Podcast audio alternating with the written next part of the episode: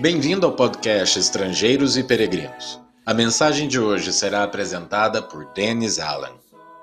A Arca de Noé. Se você tiver sua Bíblia, abra em Gênesis capítulo 6 e depois de ouvir esta mensagem, tome alguns minutos para ler do capítulo 6 a 9.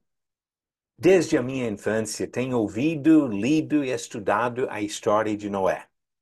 Muitos livros infantis tratam a história como um mito fascinante e tomam grandes liberdades nas suas adaptações e ilustrações, às vezes barcos que não têm nada a ver com a descrição bíblica.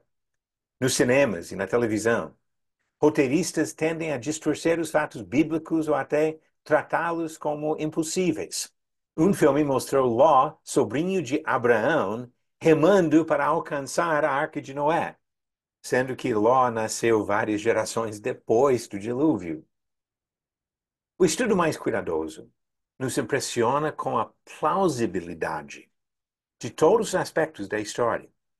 Vamos pensar em alguns fatos. Primeira coisa, a arca era enorme. Dependendo da conversão usada para calcular côvados, estimativas geralmente ficam entre 120 e 160 metros de comprimento, com a altura de um prédio de cinco ou seis andares não caberia em um campo de futebol profissional. Em tempos modernos, nenhum navio alcançou esse tamanho até a segunda metade do século XIX. Esse enorme navio que Noé fez tinha espaço para os animais citados no registro bíblico. A palavra traduzida em algumas Bíblias como espécie, em Gênesis 6, versículo 20, não corresponde exatamente à classificação moderna de espécies. Alguns estudiosos concluem que a arca precisava comportar menos de 7 mil animais. Com base nesses cálculos, a arca teria espaço para todos esses animais e os alimentos necessários para sobreviver o dilúvio. A arca levou décadas para construir talvez entre 75 e 120 anos, dependendo de como interpretamos algumas coisas no livro de Gênesis.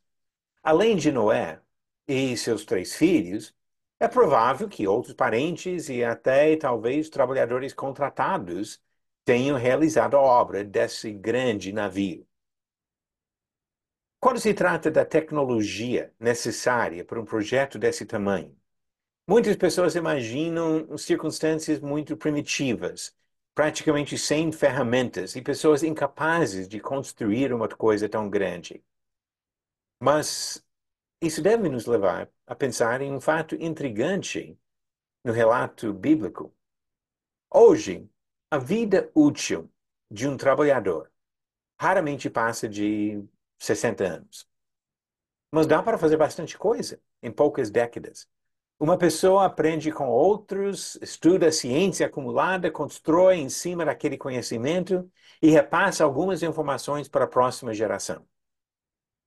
O capítulo anterior à história de Noé fala da longevidade das primeiras gerações.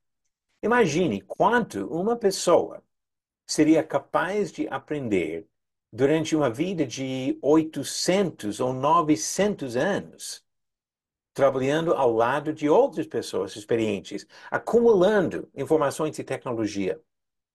Não fica difícil acreditar que Noé teria acumulado muito conhecimento prático, que teria condições de juntar uma equipe de pessoas capazes de forjar ferramentas e realizar uma, uma grande obra na construção desta arca. Quando examinamos as pirâmides, e outras grandes obras de antiguidade, percebemos o erro de subestimar a capacidade das pessoas na antiguidade. O estudo revela cada vez mais a plausibilidade da história de Noé. Antes de permitir que alguém nos convença a rejeitar a Bíblia como histórias e fábulas inventadas por homens, devemos examinar as evidências. E quando examinamos as evidências sobre a arca de Noé, chegamos à conclusão que era algo plausível, algo registrado historicamente tanto no Antigo Testamento como nas citações no Novo Testamento. Deus mandou. Noé obedeceu. E por meio da arca, salvou seres humanos e animais para continuar populando esse mundo em que nós vivemos.